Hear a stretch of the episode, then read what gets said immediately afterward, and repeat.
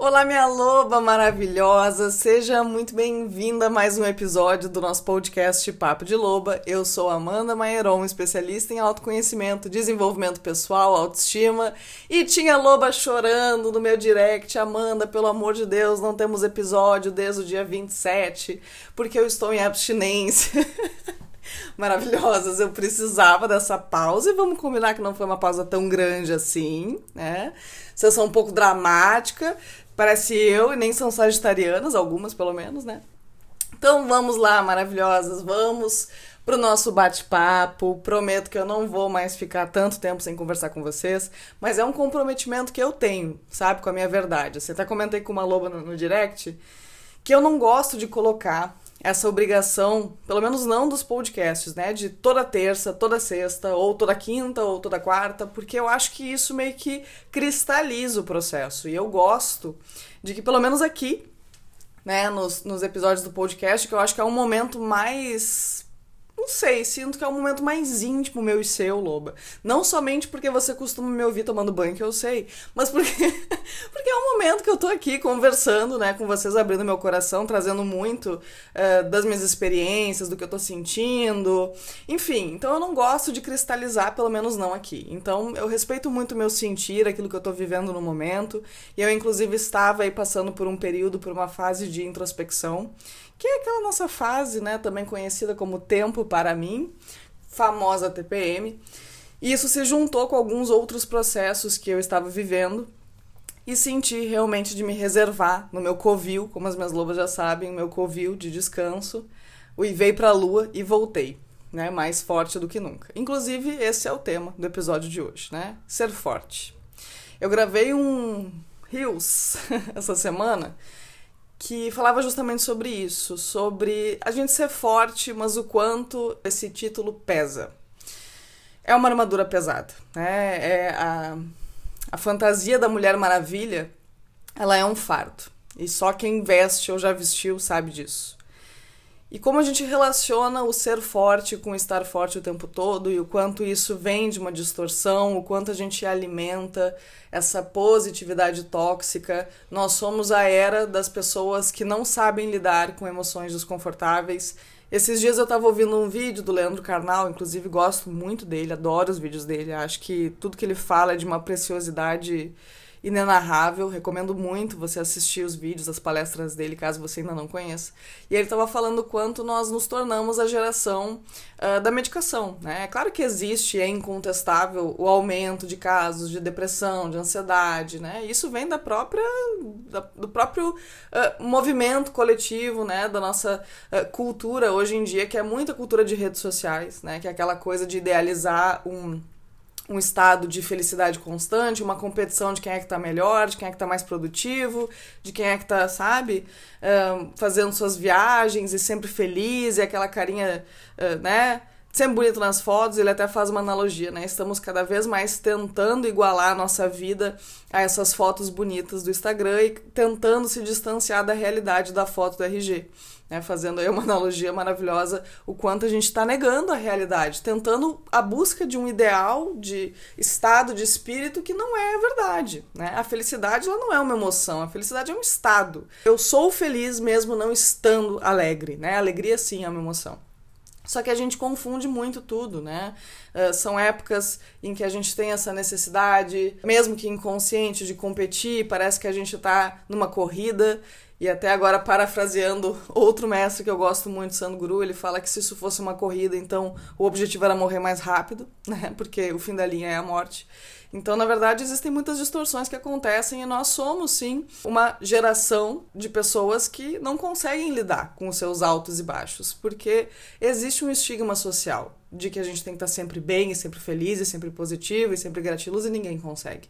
E quanto mais a gente se cobra estar, mais a gente cai pro outro lado do buraco. Estudando neurociência eu vejo muito isso, assim, o quanto a nossa mente, se a gente tá em altos níveis, né, de serotonina, de ocitocina, lá, né, uau, no êxtase, o quanto para equilibrar a nossa mente, pum, vai nos jogar pro outro lado. Então a gente precisa encontrar o equilíbrio disso, a gente não pode estar muito lá nem muito cá. E esse ser forte principalmente para nós mulheres, tem sido um peso que a gente precisa soltar. Por quê, Amanda? Porque você fala muito de loba, ser uma mulher forte, ser uma mulher independente, ser uma mulher que dá conta do recado. É claro, minha maravilhosa, mas ser forte não é ser forte o tempo todo.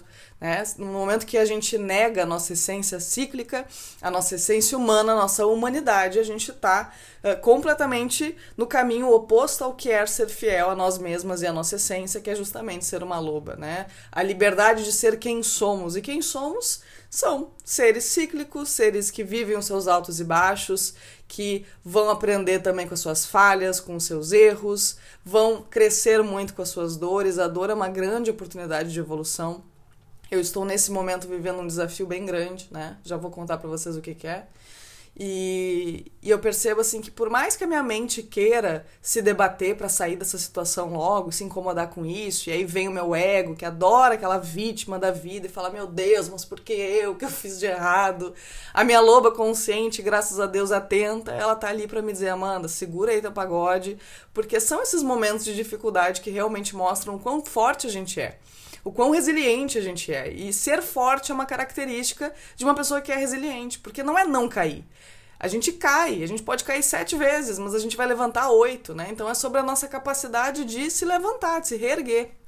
Isso faz de nós uma mulher forte, né? uma mulher convicta dos seus valores, dos seus limites, do seu autoconhecimento, uma mulher que não deixa eh, de fazer respeitar os seus limites, né? uma mulher que vai atrás do que quer, que não se deixa ser paralisada pelos próprios medos, pelos julgamentos e opiniões dos outros, que busca seu espaço. Então, isso é ser forte. Mas isso não significa que a gente não vai ter momentos de desânimo, que a gente não vai ter momentos de insegurança. Até as minhas alfas do status alfa traziam muito isso, né? Ah, mas eu não não consigo, eu tenho ainda muita insegurança, eu não me sinto uma alfa porque ainda tenho meus medos e tal, não me sinto 100% autoconfiante.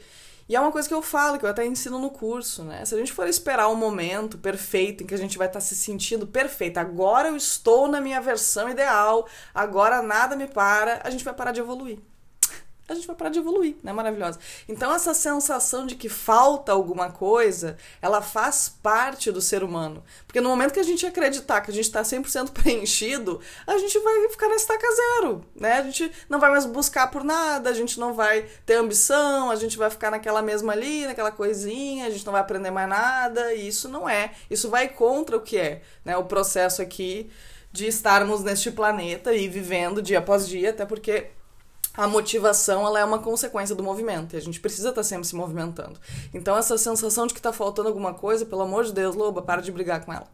Então a gente precisa uh, fazer as pazes com esses nossos momentos que não são como o nosso ego gostaria, né? E quanto mais a gente aceita, por mais que a nossa mente diga, meu Deus, mas tu vai aceitar, a coisa vai ficar pior, tu vai ir ladeira abaixo, meu Deus, tu vai te enfiar no buraco, vai botar um travesseirinho no fundo do poço, puxar a cobertinha e ficar por ali mesmo. Mas na verdade, quanto menos a gente resiste, mais fácil fica a gente encontrar as respostas, né? Quando a gente foca no problema, a gente nunca vai encontrar a solução. Porque sempre que a gente foca em alguma coisa, a nossa mente vai buscar as confirmações de que aquilo ali é uma realidade. Então, se eu fico focada no problema, a minha mente vai me trazer confirmações de que eu estou vivendo um problema. Ela não vai trazer a resposta, ela não vai trazer a solução. Esse é uh, o nosso pensador, né, crítico, nosso lobo frontal funcionando em muitos momentos. Ele vai querer trazer a confirmação de que aquilo ali é real e a gente vai ficar míope, né? Inclusive quando a gente fala de processo criativo, de conexão com a nossa vida criativa, que é o estado de estar vivendo é, em conexão com a nossa essência. Isso é uma coisa que a Clarissa fala muito no livro Mulheres que Correm com os Lobos, no capítulo da Chorona, trazendo aí uma referência mais uma vez a esse livro maravilhoso, que estar em conexão com a nossa vida criativa é estar em conexão com aquilo que a nossa alma quer. Não necessariamente estar tá ali pintando um quadro, fazendo um bordado maravilhoso, escrevendo uma poesia, não. Vida criativa é uma vida conectada com a nossa essência, fazendo aquilo que ela quer fazer. Não só o que ela quer fazer, porque ela gosta de fazer, tá maravilhosa, porque daí é um estado de criança. Só a criança quer fazer o que gosta, né? Mas aquela conexão de fazer o que ela estiver fazendo com presença, com amor, né, de transbordamento. Eu faço porque eu quero realmente fazer isso, né? Eu tenho para oferecer, eu tenho tanto que eu quero transbordar e não naquele lugar de fazer para cumprir tabela, porque eu tenho que estar adequada, porque as pessoas têm que me aceitar, porque eu preciso, porque alguém me disse que eu tinha que estar ali com aquele x de dinheiro no mês, então eu preciso, é isso que eu preciso fazer fazer, porque ter dinheiro basta para ser feliz. Então é um estado de estar conectada com aquilo que a gente realmente quer pra gente. E isso pode ser qualquer coisa, né, maravilhosa? Às vezes você tá ali fazendo algo criativo, você tá fazendo um bolo, você tá lavando uma louça que seja, mas quando você tá fazendo aquilo com amor, né, consciente do propósito de se fazer bem e fazer bem as pessoas da casa, de criar um aconchego para você que você se sente bem com sua cozinha, sem louça suja na pia, tudo isso é estar em conexão com a nossa vida criativa, com aquilo que importa. Em resumo, é isso. Mas para a gente estar em conexão com a nossa vida criativa, existe um período, e sempre vai existir, em que a gente precisa voltar para dentro da gente, né? Que até dentro do processo criativo de design, de uma metodologia de projeto, que eu já fiz por muitos anos, quando estudei na faculdade de desenho industrial, que se chama incubação, que é um período em que a gente precisa tirar o foco 100%. 100% daquilo que a gente está projetando, 100% daquilo que está sendo um problema que a gente não está conseguindo resolver. Simplesmente resetar a mente, fazer outra coisa, né? Não pensar nisso. É inacreditável, assim. Eu me lembro que eu pensava, caramba, como pode ser possível? Porque eu ficava super agoniada, assim, não, eu preciso achar a solução desse projeto, eu preciso, eu preciso. Se eu não pensar nisso, eu não vou resolver. E o deadline tá ali, né? O prazo tá acabando. E eu disse, não, tudo bem, se alguém ensina essa etapa do processo criativo é porque ela deve funcionar, vamos lá. E era muito engraçado, porque as minhas melhores ideias vinham quando eu tava tomando banho, que era o momento que eu tava super presente, assim, no banho, sentindo a água gostosinha ali e tal. Ou quando eu já estava dormindo, aí eu acordava no meio da noite, assim, com uma ideia genial. Ou quase indo dormir, mas sempre em momentos que eu não tava focando naquilo. Então a gente precisa se permitir, se entregar, né? Sair dessa resistência e entender que ser uma mulher forte não é de forma nenhuma botar um sorriso de Barbie no rosto e ficar tentando cumprir, né? Estar sendo parte desse ideal de perfeição de vida, de vida perfeita que não existe, né? Não existe maravilhosa. A rede social, ela é maravilhosa por muitos motivos, mas ela traz isso, né? A gente costuma ver só a vitrine do outro. É claro que não podemos nos comparar, a gente precisa fazer a nossa parte. Não é, ai, morte às redes sociais, vamos todo mundo mostrar só a cara remelenta de choro. Não, não é isso. Todo mundo tem o direito de fazer o que quiser com a sua rede social, até porque ninguém é obrigado a querer mostrar nada. Se expor daquilo que é uma fragilidade, tanto que eu, quando conto para vocês de momentos que eu tô vivendo, ou que eu vivi, de feridas, eu sempre cuido para contar de um lugar de estar cicatrizado, para que ninguém possa usar isso, ninguém mal intencionado, que não queira meu bem, possa usar isso contra mim em algum momento.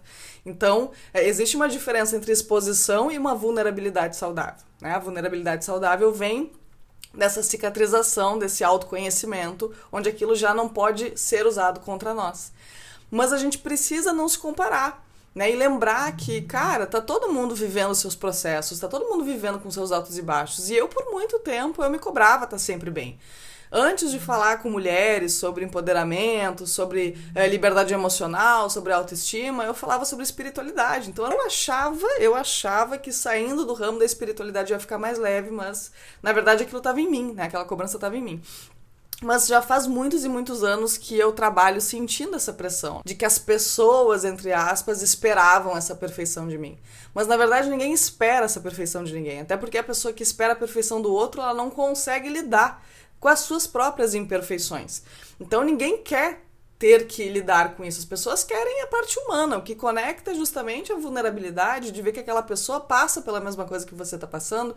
E eu, por muito tempo, tinha, tive muita dificuldade de expor a minha vulnerabilidade, de expor que eu sou uma pessoa que eu tenho momentos de alta, momentos de baixa, que eu tenho as minhas limitações. Eu sempre tive consciência disso, mas expor isso me dava a sensação de que uh, isso me desarmava. E por muito tempo eu achei que eu tinha que carregar essa armadura. Mas na verdade, a verdadeira força, a verdadeira conexão com o meu poder, com o meu verdadeiro poder, me mostrou que é preciso muita força e muita coragem pra gente demonstrar a nossa vulnerabilidade. Quando eu volto e lembro das épocas que eu tinha muito medo de expor tudo isso, que eu não conseguia, que eu fazia questão de aparecer todos os dias só quando eu tava bem e quando eu não tava bem eu sumia, eu ainda sou um pouco assim, mas na verdade eu me reservo o direito de respeitar a minha introspecção, né, quando necessário. Mas eu falo, ó, não tô legal, não tô bem, não tô bem o tempo todo, né, sou um ser humano. E sempre que eu não conseguia fazer isso, eu percebi que eu não conseguia lidar. Eu não conseguia lidar com os meus momentos de baixa. Eu não conseguia lidar com o fato de eu não estar bem o tempo todo.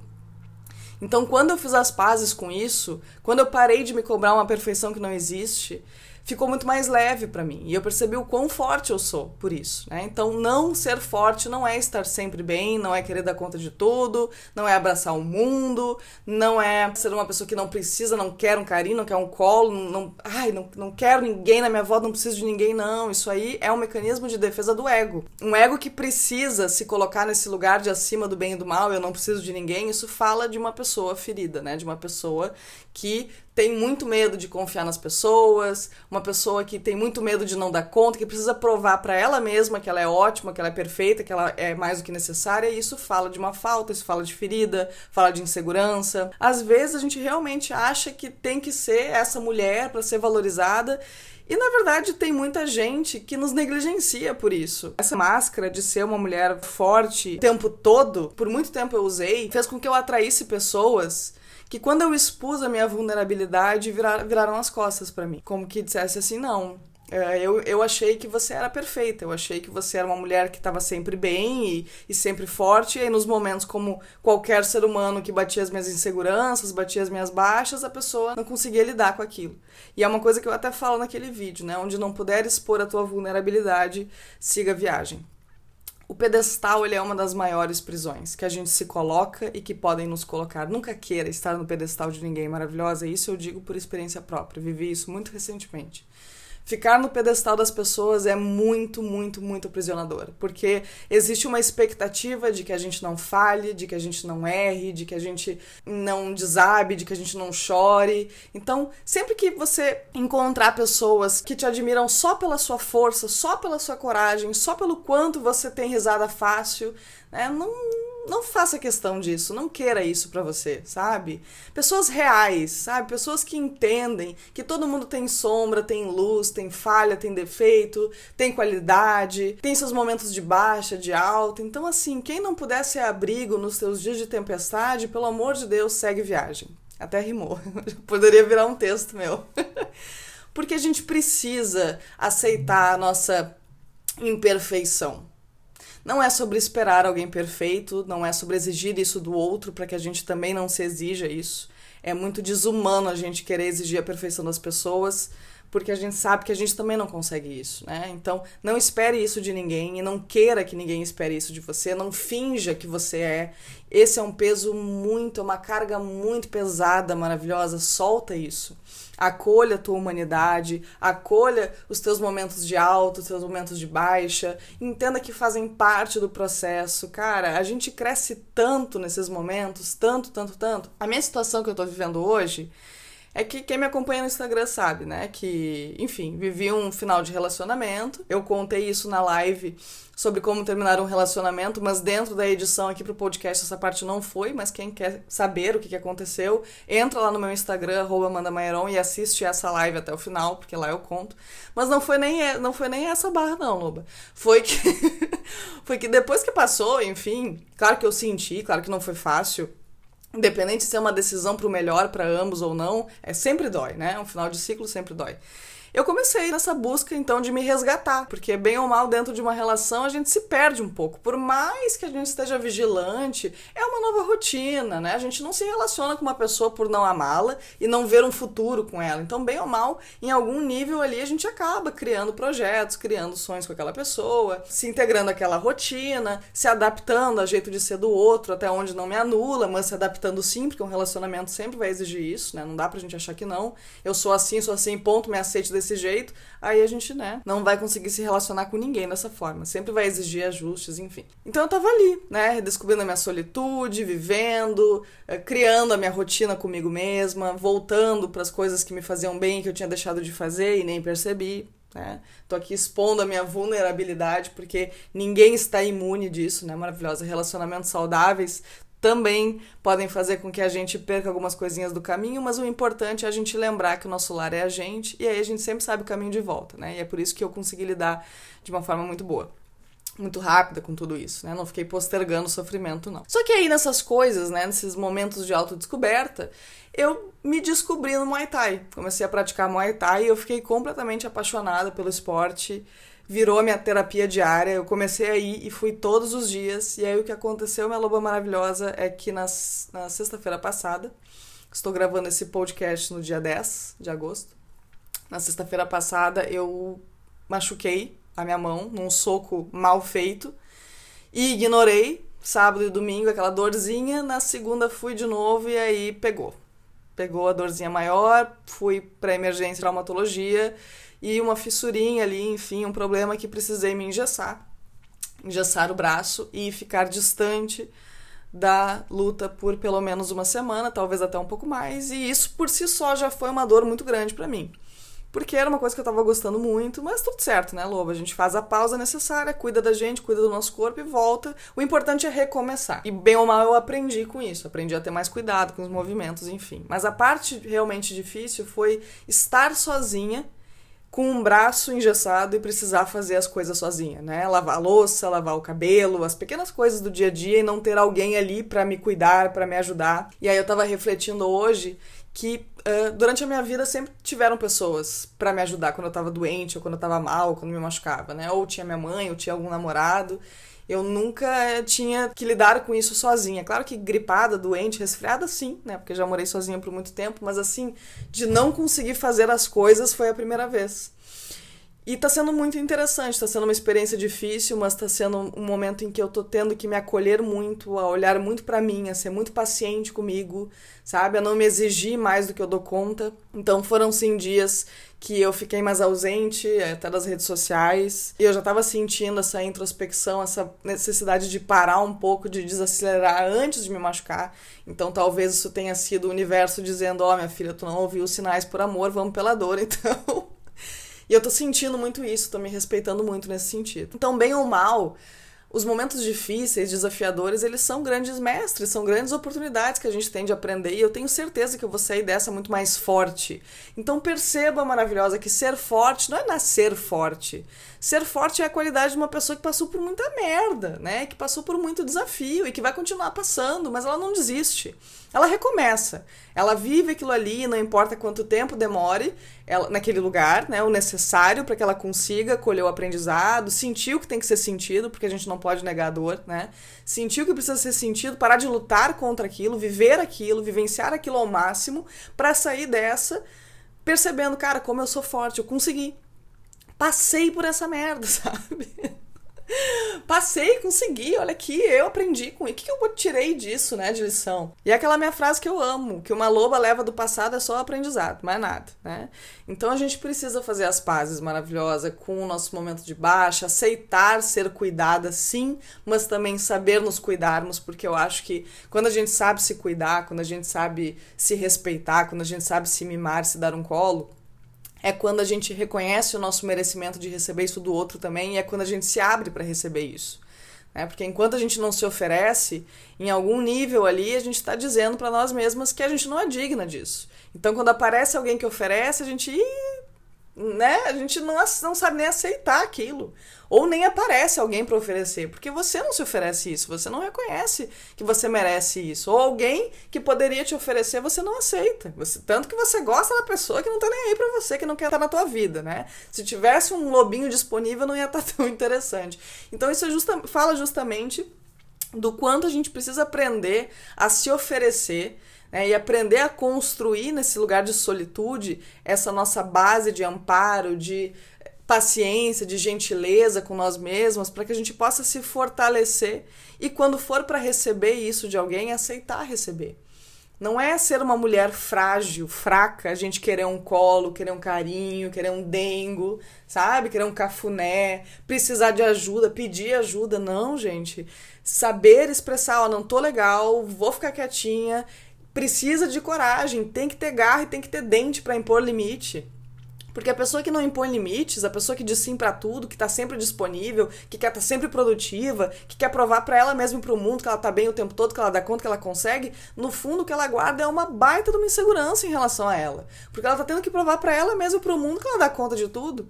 Então não fala de uma pessoa que verdadeiramente se sente uma mulher forte, é uma pessoa que quer provar para os outros que ela é e para ela mesma. E quem precisa provar não se sente assim. Cão que ladra não morde, aquela, aquele velho ditado. Então, minha loba, pelo amor de Deus, solta essa armadura.